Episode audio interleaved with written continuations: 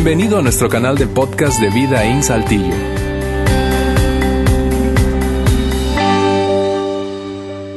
Muy bien amigos, gracias por acompañarnos. Eh, sí, por si queda duda a qué equipo yo le voy. Eh, digo, me vine de los colores de San Francisco, ¿verdad? pero por si alguno no entiende el mensaje, me voy a quitar esa gorra para evitar distracciones durante el mensaje, pero gracias por acompañarnos hoy en este domingo de Super Bowl e inicio de una nueva serie aquí en Vidaín. Es un honor para nosotros tenerte aquí en casa. Eh, gracias por atender la invitación de quien te la extendió. Eh, queremos que te sientas cómodo y queremos darte cómoda, queremos darte suficiente contenido útil, bíblico, pero práctico que puedas poner en práctica saliendo de aquí durante la semana y que de esa manera desees regresar, te quedes con ganas de regresar. Esa es nuestra meta. Ahora, hablando de esta nueva serie, te decía, eh, titulada Amor, citas y corazones rotos, yo quiero responder de una vez la pregunta de para quién es esta serie, para quién es esta serie, porque quizás estás aquí pensando, bueno, yo no sé si esta serie es para mí, ok, voy a aclarar para quién es esta serie.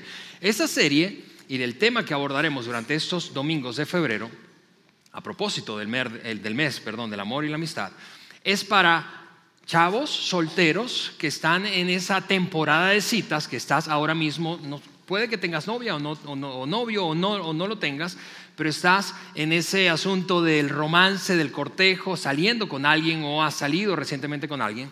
Pero esta cita también es para quienes ya están en una relación romántica, de noviazgo, estoy hablando de solteros. Esta cita, eh, esta serie, perdón, también es para casados, porque estás en una relación romántica. Quizá tú estás pensando, bueno Alejandro, una cosa es estar casado y otra cosa es estar en una relación romántica. No sé, en tu caso, pero no debería ser así. Pero esta serie entonces es básicamente para cada uno. Ah, por cierto, esta serie también es para quienes estuvieron casados en algún momento y por cualquier razón ahora o por, o por varias razones ahora ya no lo están, bien sea porque enviudaste o porque sencillamente te separaste o viviste el drama del divorcio y ahora estás, tú sabes, como explorando la posibilidad de eh, abrirte a la idea de tener citas y de salir con alguien más. Y tú sabes, ahora ya no es como antes, cuando tenías 18, esto es un terreno totalmente desconocido y nuevo para ti si habías estado un rato, un rato largo casado o casada y ahora ya no lo estás, y tú piensas, a ver, ya yo no sé, perdí la práctica, ok, esta, esta, serie también es para ti.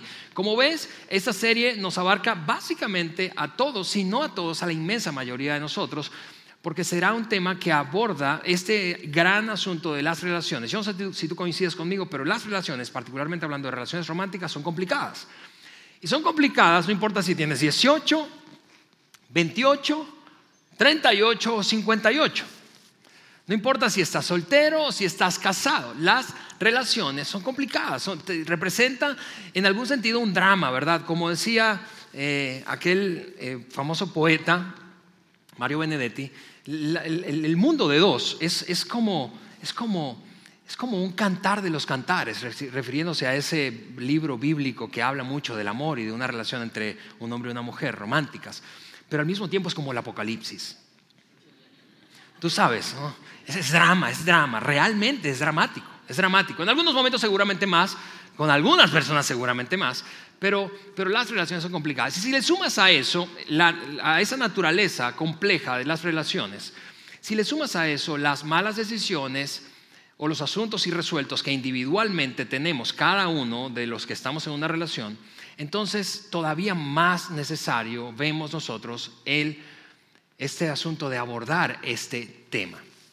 Porque tras escuchar un montón de veces eh, a parejas de solteros en relación, o que estuvieron en relación, o casados, o que estuvieron casados, hablar del drama relacional que han vivido o que están viviendo, nosotros hemos, nos hemos preguntado, ¿cómo podemos ayudar? ¿Cómo podemos ayudar? Y esta es una eh, es, nuestro intento, es una iniciativa, no es la panacea, ¿verdad? No pretendemos resolver tu vida romántica en cuatro semanas, pero, pero sí darte herramientas suficientemente prácticas, útiles, eh, atractivas como para poner a prueba en tu propia vida romántica. Y hablando de malas decisiones, Para quienes han estado en una relación tras otra y saliendo con una persona tras otra, tras otra, tras otra, probablemente incluso involucrándote física, sexualmente, eh, eh, porque concluyes, es, la manera en que funciona el mundo ahora, así es, es, común y es, la forma en que esto opera.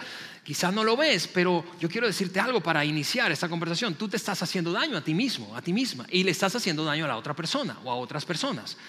No lo ves, no te das cuenta porque piensas, pues ah, el mundo cambió Alejandro y así es la cosa ahora. Pero, pero ¿por qué digo que te estás haciendo daño? Porque en ese ir y venir de una relación a otra, ir y venir de una relación a otra, pues aunque no quieras hacerte daño, entras en un círculo como de culpa y vergüenza, culpa y vergüenza secreto. Es decir, esto seguramente no lo hablas o no lo hablamos o no se habla con mucha gente, pero en un, y, eso también es cierto para los casados, en un círculo de, de, culpa y vergüenza cuando, cuando hay toros, cuando nos hacemos daño, pero regresando a la vida de solteros y a esa dinámica de salir con una persona tras otra, una persona tras otra, y, y involucrarte sexualmente con esa persona y con otra y con otra, vuelvo a decirte, no solo te lastimas a ti, sino lastimas a otros, y aunque no te das cuenta, está ocurriendo está ocurriendo, lo cual me lleva a hablarle a cada uno, en este momento solteros, de hombres solteros y mujeres solteras. Hombres solteros, no importa si, te repito, nunca has estado casado o lo estuviste y ahora ya no lo estás. Hombres solteros que están aquí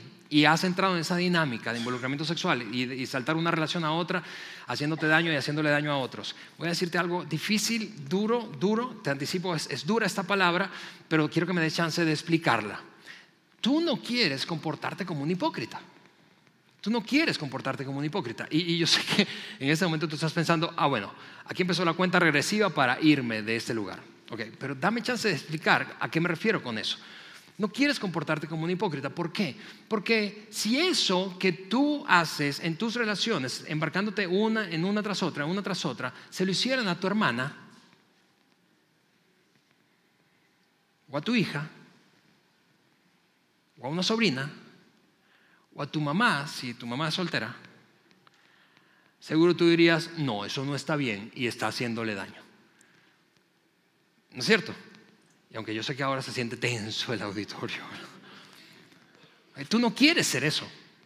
Y, mujeres solteras, señoritas que están aquí, quiero decirte eso desde el fondo de mi corazón, con, mucho tacto, con mucho cuidado, pero tú no quieres, por otra parte, que te traten como una mercancía. Tú no quieres ser tratada así. Tú no quieres ser tratada de, manera que, como, como utilitariamente. Es decir, un hombre se enrumba en una relación contigo porque quiere algo y te utiliza y luego de que obtiene lo que quiere te suelta. Tú no quieres ser tratada así. Y claro que tu trasfondo familiar, tus hábitos personales, tus experiencias pasadas han afectado la manera en que puedes llegar a sentirte así o darte el permiso para que te traten así o no. Pero como sea, no quieres ser tratada de esta manera. Tu hombre no quiere ser un hipócrita, tu mujer soltera no quieres que te traten como mercancía, ¿no es cierto? Lo cual me lleva a la necesidad de una palabra, abordar una palabra o rescatar una palabra que culturalmente está, creo que en desuso. Parece anticuada, parece como del medioevo incluso. Y es esta. Necesitamos más caballeros. Y la caballerosidad es poderosa. ¿Por qué? porque la gentileza es poderosa, porque la amabilidad es poderosa, porque la fidelidad es poderosa, porque el respeto por la verdad es poderoso. Y esas, apenas cuatro mencioné, podemos seguir haciendo una lista más larga, pero esas, esas cualidades están vinculadas a esa palabra. La caballerosidad. A ver, damas, ¿no es cierto? ¿Acaso tú no quieres, no te gustaría que hubiera más caballeros? A ver, mujeres. Eso fue como un clamor.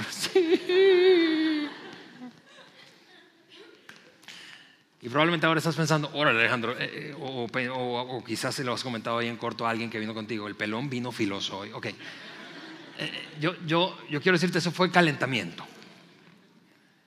Porque eso es lo que, eso fue la introducción, pues lo que quiero hacer en el tiempo que resta y pasaremos juntos es compartir contigo dos mitos, dos mitos que hemos abrazado culturalmente, creo que de manera inconsciente, pero que, están arraigados en el comportamiento de la mayoría cuando se trata de una relación romántica, no importa si en soltería o en el matrimonio, dos mitos. Y luego voy a compartirte un principio bíblico para desbaratar estos mitos. Dos mitos que creo que están metidos en el comportamiento cultural y un principio bíblico muy práctico para desbaratar esos dos mitos. Y así vamos a amarrar, terminar este primer episodio de nuestra serie Amor, Citas y Corazones Rotos. Este, este eh, mensaje de hoy es, es no solamente el primero, sino que es un mensaje introductorio. El próximo domingo va a ser todavía más práctico que hoy. Pero, ¿por qué no entramos al primer mito? El mito el número uno que quiero compartir contigo es este, el mito de la persona correcta. Y si has estado aquí en vida asistiendo por un poco más de dos o tres años, tú has escuchado o nos has escuchado hablar, enseñar de esto, del mito de la persona correcta. Básicamente este mito, eh, te voy a decir lo que no, no dice, lo que no es este mito. Este mito no es mira, que no existe una persona correcta. Entonces lo que me estás diciendo, Alejandro, es que no existe una persona correcta. No, no, de eso no trata el mito. El mito básicamente trata de esto, que una vez que encuentre o conozcas a la persona correcta, todo estará bien. No es que no hay una persona correcta, no, no, no. El mito dice, y que hemos abrazado y está metido en el comportamiento, arraigado en el comportamiento relacional de la inmensa mayoría de los hombres y las mujeres, no importa si solteros o casados, Dice básicamente esto, una vez que conozca y encuentre a la persona correcta, todo va a estar bien en mi vida. Para lo cual, solteros, escucha esto, los casados dirían, eso no es cierto, porque yo me casé con la persona correcta y las cosas no están bien ahora. ¿Sí o no? O a veces las cosas no están bien, quizás están bien ahora, pero a veces no han estado bien. Lo cual hace caer o desmistifica esta idea. Ese mito básicamente dice que yo puedo hacer lo que quiera ahora, puedo divertirme ahora, puedo tratar como, quiera, si, eres, si eres un hombre, a las mujeres ahora, puedes tratar como quieras a los hombres ahora, porque cuando encuentres al correcto, cuando encuentres a la correcta, todo va a cambiar, todo va a estar bien. Por otra parte, si estás casado, no importa si estás recién casado o has pasado mucho tiempo casado. Yo tengo casi 16 años. En julio cumplimos Eliana y yo 16 años de, matrimonio. No importa si estás recién casado, a meses de, haberte eh, eh, casado o, tienes mucho más de 16 años casado, casada. Eventualmente cuando, mira cómo te das cuenta si este mito lo has abrazado inconscientemente. Si las cosas se ponen mal, y entonces tú secretamente piensas, es que yo creo que elegí mal. Lo que pasa es que yo elegí mal. Me hubiese casado con aquel galán de la secundaria, no con este. Pero tan linda que era antes. Creo que me engañó porque ahora se ha transformado en una arpía. Y, pensamos, pues debo haber elegido a la persona correcta e incorrecta. ¿Cómo darte cuenta si has abrazado este mito? Cuando las cosas se ponen mal, entonces tú piensas secretamente, inconscientemente, yo creo que esta persona correcta no era la correcta. Lo cual te lleva a continuar buscando a la siguiente persona correcta. No importa si, te repito, no importa si estás soltero o estás casado, porque casado o casada puedes llegar a pensar, no, yo tengo que zafarme de este yugo y entonces encontrar a la persona correcta. Es un mito. Y si estás soltero o soltera, entonces dices, bueno, voy a probar a ver si esa es la persona correcta. Y te das cuenta, cuando las cosas se ponen mal, concluyes, no, esta no debe ser la persona correcta, así que la suelto y busco otra. Y, ese comportamiento comienza como a ser cíclico. Y tú puedes estar pensando en ese momento allí, Alejandro, pero eso es tonto, es, casi ridículo ese comportamiento, probablemente, pero es demasiado común. Es demasiado común. Hace como, este tema de la familia y particularmente el matrimonio, es una pasión personal. Hablamos con muchas personas muchas veces acerca de lo que piensan, sus experiencias, lo que están viviendo, lo que han visto que otros hacen, lo que funciona, lo que no funciona, el drama que viven, en fin. Y en, medio de todas esas conversaciones, no te imaginas la cantidad de veces que las personas que tienen más de 20 años de casado miran a los que están comenzando la vida matrimonial, no voy a hablar ni siquiera de generaciones, pero miran a los que están comenzando la vida matrimonial y piensan, pero es que estos nuevos matrimonios son demasiado frágiles y probablemente lo que ha pasado es que han mordido, han abrazado esta idea equivocada, este mito de cómo funciona una relación de una manera saludable y correcta. Han llegado a creer que si la cosa está mal, entonces yo creo que me equivoqué, elegí mal, encontré a la persona incorrecta. Este mito básicamente dice que una vez que encuentre entonces a esa persona todo estará bien. Es decir, mis hábitos desaparecerán, mis malos hábitos, hombres que están aquí. Entonces, si tú tenías comportamientos compulsivos de cualquier tipo, estabas, era, consumías eh, eh, mucha pornografía, entonces piensas, cuando consiga la persona correcta, entonces eso va a desaparecer. O si tenías eh, mujeres que están aquí, arrebatos de ira, tú piensas, no, pero lo que pasa es que yo, estaba con, yo he estado con, puro energúmeno, con puro animal. Ahora lo que, lo que ocurre es que cuando, como encontré a la persona correcta, todo va a estar perfecto. Y esos malos hábitos van a desaparecer, porque todo va a estar bien cuando encuentre a la persona correcta. No sé si te das cuenta conmigo, pero este mito lo que hace es alimentar fantasías en nuestra mente. Alimenta fantasías. todos tenemos fantasías, ¿está bien? Pero alimenta fantasías que están vinculadas, conectadas, amarradas a la idea de que cuando encuentra a la persona correcta todo va a cambiar y entonces ahora sí, por fin seré feliz. Lo cual me lleva a hacerte una pregunta. ¿Cómo son tus fantasías? ¿Tus fantasías son más del tipo que giran alrededor de convertirte tú en la persona correcta o más bien encontrar a la persona correcta.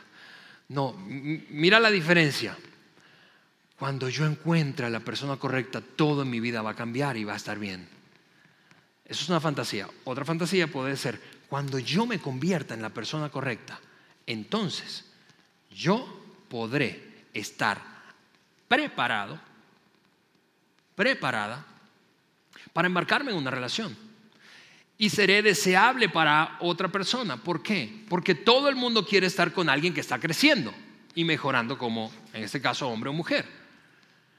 Pero por alguna razón hemos abrazado la idea que se nos muestra en las películas. No solamente disfrutamos al ver películas románticas, ¿verdad? Sino que, que, tú sabes, una película romántica típica, típica, típica, se conocen el mero día, sienten que son el uno para el otro, hay una química increíble, casi sobrenatural la química. No ha pasado una semana, ya están involucrados, durmiendo juntos, y entonces eventualmente viven felices para siempre. El problema con eso no es que solamente disfrutamos la película, es que secretamente deseamos que eso nos pase a nosotros. Y si secretamente tú has deseado que eso te pase a ti, si secretamente, mira, hablando de fantasía, si secretamente lo que ocurre cuando, cuando se trata de visualizar, fantasía, visualizar tu vida futura, relacionalmente hablando, románticamente hablando, vida de casados o de una relación romántica en soltería, si lo que caracteriza si lo que mueve tus fantasías es la idea de encontrar a esa persona, de encontrar a esa persona. Entonces, tú y yo lo que estamos haciendo es, es desplazar la responsabilidad de mi crecimiento y de convertirme en la persona que la persona que yo busco está buscando. Déjame decirte eso otra vez. ¿Cómo es que yo sé que no estoy viviendo según este mito? Porque estoy trabajando constantemente en mí, en convertirme en una mejor persona, en un mejor hombre, una mejor versión de mí mismo. Y no esperando encontrar, tú sabes, solteros que están aquí, como a una Miss Universo, cuyos labios jamás hayan sido besados por ningún hombre, súper espiritual, una mujer de valores de su casa, ¿verdad? Y, mientras tanto tú estás en la hamaca rascándote la panza. el problema con esa fantasía es que ella también está buscando a una persona similar. Así que mi fantasía gira más alrededor de qué? De convertirme en la persona correcta o de encontrar a la persona correcta. ¿Ves cómo es que está arraigado y, mucho es inconscientemente en nuestras vidas y nuestros comportamientos relacionales cuando se trata de romance, citas, matrimonio? Yo me equivoqué, es que, es que debí prestarle atención a mi mamá. Segundo mito, el mito de la promesa. Este mito básicamente dice esto, que lo único que yo necesito para que mi relación funcione bien, no importa, te repito, si es soltería, en matrimonio o en matrimonio, ese mito dice lo siguiente, que una promesa reemplaza la necesidad de prepararme. En otras palabras, voy al momento decisivo del matrimonio, ¿verdad? Estoy frente a un sacerdote, una autoridad espiritual, un pastor, o a un juez en lo civil que me casa y entonces yo pronuncio unos votos, unas promesas. No tengo nada en contra de las promesas, me encanta, oficio un montón de bodas, yo constantemente. Pero ahí están, entonces, pronunciando promesas y dices, bueno, prometo amarte, consolarte, proveerte, ¿verdad? Y estar aquí, no importa si en riqueza, en pobreza, en salud, en enfermedad, prometo. Y, incluso algunos se, se, avientan todavía más atrevidamente a escribir sus propios votos, hacen llorar a la audiencia, ¿verdad? Ella está llorando, él de verdad está tratando de aguantar las, las ganas de llorar cuando la escucha pronunciar sus votos. Es una promesa increíble, extraordinaria, pero por alguna razón pensamos que la promesa es suficiente. La promesa y una gran fiesta después de la promesa es lo que mantendrá esta relación funcionando a largo, plazo. Y tú sabes que eso no es verdad y yo sé que eso no es verdad. ¿Por qué? Porque las promesas no pueden sustituir a la preparación. Eso lo sabemos básicamente en todas las áreas de nuestra vida. Lo sabemos en nuestra vida profesional, ¿sí? Lo sabemos en nuestra vida estudiantil. Nadie se titula si no se prepara y se esfuerza. No basta con llegar a la universidad y decir, yo prometo que me voy a titular. No, hay que esforzarse y prepararse. No funciona eso así en la vida económicamente activa, productiva, en el trabajo. No funciona en ningún emprendimiento. Voy a lanzar esta empresa y prometo que nos va a ir bien. No, hay que esforzarse y prepararse, esforzarse y prepararse. Aquí hay una diferencia fundamental, no sé si lo notas. Puedo es diferente a acepto. Cuando yo estoy frente a un altar y digo, ante la pregunta, ¿aceptas a esta mujer como tu legítima esposa para amarla, consolar, enriquecer, sin pobreza, salud, enfermedad, hasta que, la muerte nos separe. Y tú dices, acepto. Ok, eso está bien, pero eso es diferente a puedo. Aceptar la responsabilidad solo me hace responsable. Aceptar solo me hace responsable. Prepararme me permite cumplir. Aceptar me hace responsable, prepararme me permite cumplir. Por eso es que cuando no eres el perdón, cuando eres el responsable, pero no eres capaz, te sientes miserable, ¿no es cierto? Cuando dices, no sé cómo resolver esto. Sé que tengo que hacerlo. ¿Por qué? Porque me comprometí, porque, porque dije acepto, porque le entré a esta relación, pero ahora no tengo lo necesario y me siento miserable. No sé cómo resolver este rollo, no sé cómo manejar conflictos, no sé cómo atenuar mi ira, no sé cómo resolver mis, mis asuntos pendientes y resueltos que vengo arrastrando emocionalmente desde mi infancia o adolescencia temprana y he lanzado aquí al matrimonio. No sé cómo hacerlo, no tengo la capacidad, entonces me siento miserable. No tengo la capacidad de enfrentar una crisis financiera como pareja, ahora casado, casada, y entonces te sientes miserable, no, no sabes cómo, no, no, no, eres capaz. ¿Y por qué? Porque no te has preparado. Lo cual me lleva a lanzarte una afirmación profunda y es esta. Si no te estás preparando, no estás preparado. Porque algunos piensan, ok Alejandro, pero ¿cómo sé si estoy preparado? ¿Cómo sé si estoy preparado? Si estás preparándote. No sabes cuántas veces en las conversaciones que Eliana y yo tenemos con parejas, en este oficio que, que, nos lleva a, tener esas conversaciones y y una de las primeras preguntas que les lanzamos cuando, a las parejas cuando, cuando vienen a contarnos sus desafíos o crisis personales o matrimoniales es esta. ¿Qué están leyendo juntos en este momento que esté ayudando a la relación? Y entonces ahí tú los ves con la cara de... ¿Me puede repetir la pregunta? Así, pero leyendo como, así como qué? Como desde hace cuánto? No, leyendo ahora, en ese momento. ¿Qué están leyendo que puede agregar valor a la relación? ¿Están leyendo algo de resolución de conflictos? ¿Están leyendo algo de comunicación? ¿Están leyendo algo de sexualidad? ¿Están leyendo solteros? ¿Están leyendo algo que los ayude a lidiar con sus asuntos emocionales pendientes por resolver? ¿Con los asuntos que, que tienen atorados desde su infancia por el tipo de relación con su papá o mamá que tuvieron? ¿Presente o ausente? ¿Rígido o permisivo? Que para lidiar con tus asuntos, con tus debilidades y fallas de carácter, con tus, con tus defectos de personalidad, ¿qué estás haciendo en este momento para prepararte? Porque solo la preparación le gana a una promesa. La preparación es lo que le gana a una... Y, los casados pueden estar aquí pensando, ok Alejandro, pero yo creo que estoy escuchando, no, no sé si estoy escuchando esto demasiado tarde para mi propia vida, porque la cosa no está bien y yo tengo una pregunta aquí que y es, ¿se puede arreglar esto? Y la respuesta es sí, sí se puede arreglar, pero no se arregla, no se arregla con promesas, se arregla con preparación. se arregla con preparación. Se arregla trabajando duro, trabajando duro, trabajando duro. Por eso es que Eliana y yo hemos, hemos, vamos, nosotros lejos estamos, Eliana y yo, de tener un matrimonio perfecto. Para nada, tenemos un matrimonio que, que está creciendo, queremos tener un matrimonio muy saludable, pero que está creciendo todavía. Nos falta un montón de cosas y áreas en las que trabajar y por las que necesitamos crecer. Pero a lo largo de esos casi 16 años, esta es, esta es nuestra conclusión. El secreto para tener una vida matrimonial extraordinaria básicamente se reduce a estas tres cosas. Poner tus expectativas de, satisfacción de necesidades profundas, necesidades profundas, aceptación, perdón, propósito, significado, seguridad, ese tipo de necesidades. Poner tu expectativa de necesidades profundas en Dios, no en tu pareja, porque eso pesa demasiado para que él pueda o ella pueda con esa carga. Número dos, rodearte de parejas saludables, no perfectas, eso no existe, pero de quien puedas aprender qué están haciendo, qué, no están haciendo, qué errores han cometido, qué aciertos han tenido. Y número tres, trabajo duro, duro, duro, duro, prepararse, trabajar duro, porque sin trabajo duro no se puede tener una gran relación, es imposible, es imposible, como en cada área de la vida. Expectativa de necesidades profundas en Dios, rodearse de parejas saludables, trabajo duro, y, algunos de ustedes me han escuchado decir esto, incluso a solas en, mi oficina o en alguna conversación de café. ¿Por qué? Porque es la preparación, el trabajo duro, lo que hace que una relación funcione extraordinariamente bien, lo que hace la diferencia. Y aquí es donde te decía, después de estos dos mitos, el mito de la persona correcta y el mito de la promesa, cuando encuentres la persona correcta, todo va a estar bien. La preparación no es tan importante, solo necesito una promesa.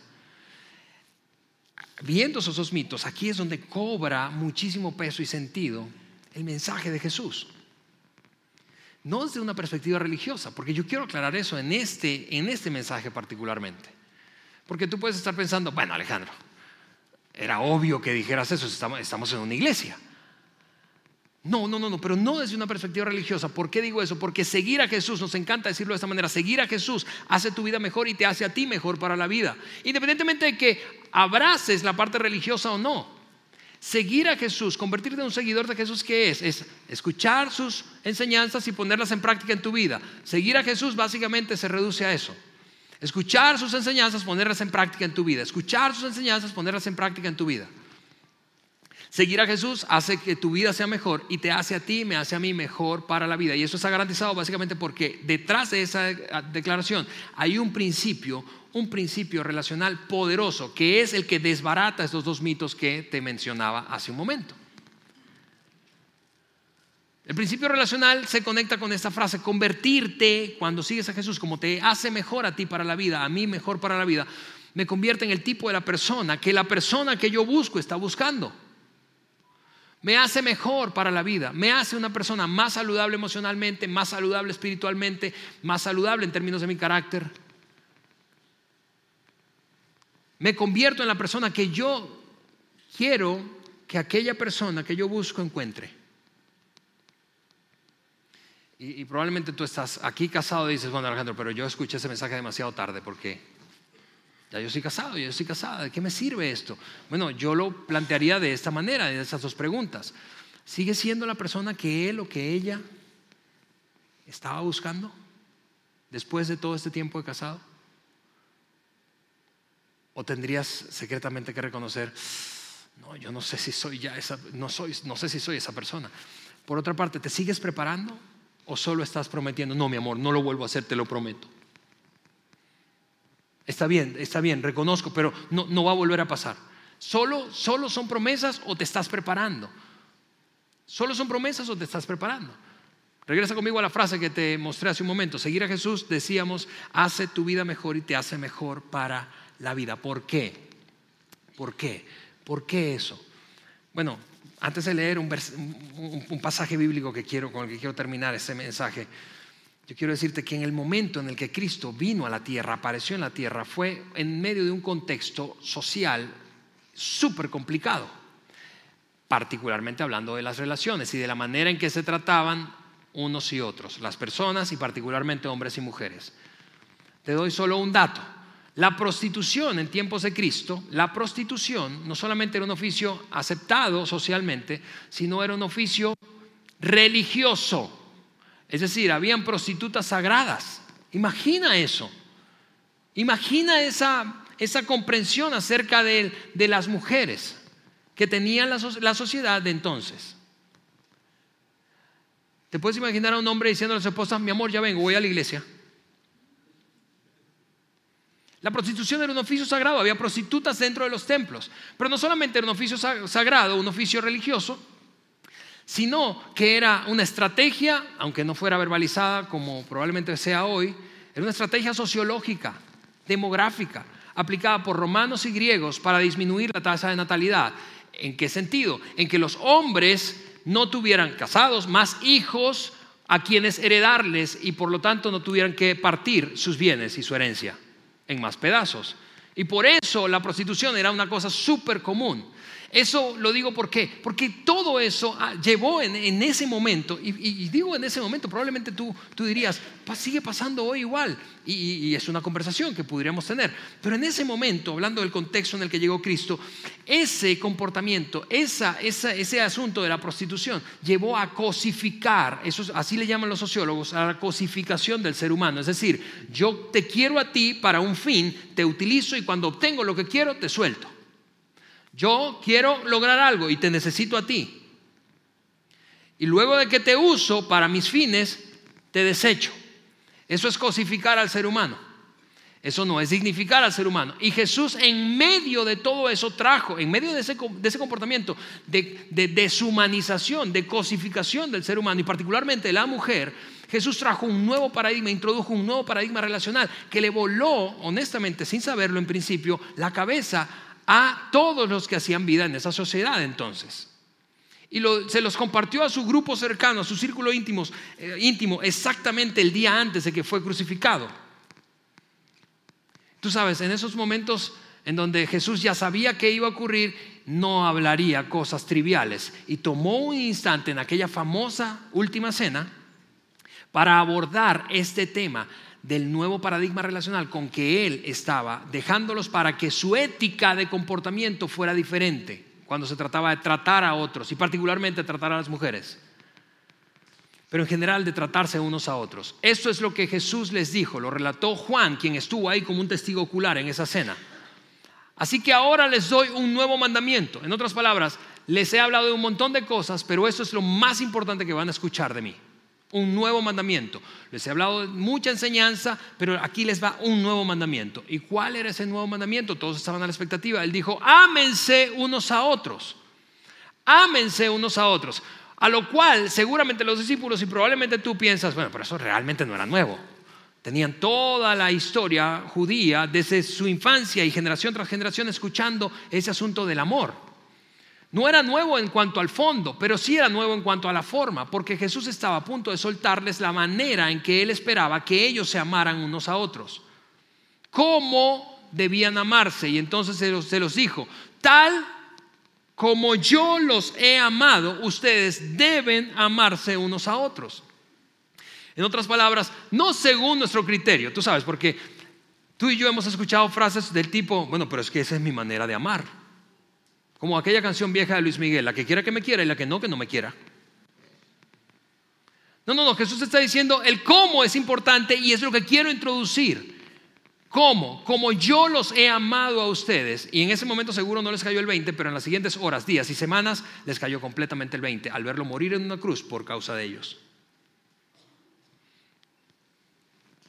¿Te das cuenta? Que el paradigma que, introdujo Jesús, especialmente la forma en que dijo que debíamos amarnos cada uno de los que somos sus seguidores, era no solamente contrario a la, corriente cultural y el contexto social de ese momento, sino que es contrario, honestamente, si fuéramos honestos, al día de hoy. Básicamente, amar como Jesús nos ha amado es esto, poner al otro primero. Poner al otro primero, poner al otro primero. Cuando pongo al otro primero, entonces y solo entonces amo como Cristo. Eso es ser un seguidor de Jesús en la práctica, hablando de mis relaciones y particularmente hablando de ahora de relaciones románticas, no importa si de solteros o casados. Cuando pongo al otro primero, entonces yo amo como Cristo. Lo contrario también es cierto. Cuando me pongo a mí primero, no amo como Cristo, amo como Luis mí.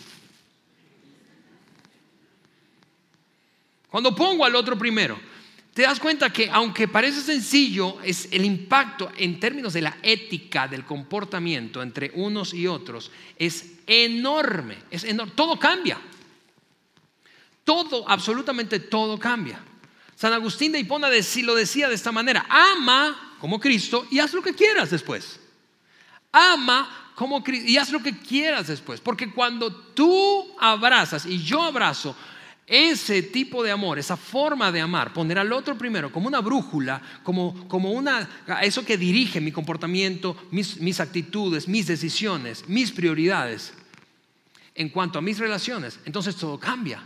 ¿Por qué? Porque tú y yo no, no, estaremos tratando entonces de buscar, ni de controlar al otro, ni manipular al otro, ni hacerle daño al otro para obtener beneficios personales, para salirme con la mía. Cuando pongo al otro primero, cuando amo como Cristo, que básicamente es un amor sacrificial, cuando digo, no, tú primero, tus necesidades primero, tus necesidades primero. Entonces, todo absolutamente. Ahora, imagina a las dos personas involucradas en una relación romántica, no importa si, si están solteros o casados, abrazando ese paradigma y poniéndolo en práctica. Porque tú puedes estar pensando ahí, sí, Alejandro, pero es que yo puedo darle, pero es que tengo ayuda. Ahora imagina los dos abrazando ese paradigma relacional de Cristo, no usando al otro para satisfacerme, sino sacrificarme por tu bienestar y beneficio. Cuando dos personas lo abrazan, eso es lo que ocurre. Terminas convirtiéndote en una persona que vale la pena buscar, si eres soltero. Te conviertes en una persona con quien vale la pena quedarse si estás casado. Esto de poner al otro primero, poner al otro y sus necesidades primero, lo que hace es prepararnos para poder comprometernos o quedarnos comprometidos. Y mira, la próxima semana vamos a abordar un mensaje súper práctico, súper práctico en cuanto a cómo se ve eso aterrizado porque Alejandro, tú puedes estar pensando, Alejandro, tú, lo, cuentas, lo cuentas muy bonito, pero eso tiene que tener una letra chiquita. ¿Dónde está la letra chiquita? Ok, la próxima semana, de hecho, el mensaje se llama letra chiquita. Vamos a hablar de la letra chiquita. Porque si hay letra chiquita en este mensaje, en ese paradigma de amor que introdujo Jesús cuando se trataba de dignificar al otro y sacrificarse por el otro, perseguir sus necesidades y su beneficio. Si hay letra chiquita, pero la letra chiquita es buena y lo vas a notar la próxima semana. Pero hoy no quiero que te pierdas de este es el gran mensaje que quiero dejarte hoy. El siguiente. Cuando sigues a Jesús, te conviertes no en un religioso. Te conviertes en el tipo de persona que cualquiera anhela encontrar.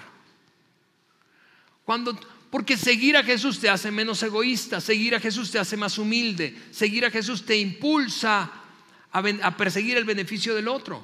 No te conviertes en un religioso, te conviertes en una persona que otro anhela encontrar. Así que para terminar este mensaje, eso es lo que quiero hacer. Quiero dejarte tarea para la semana.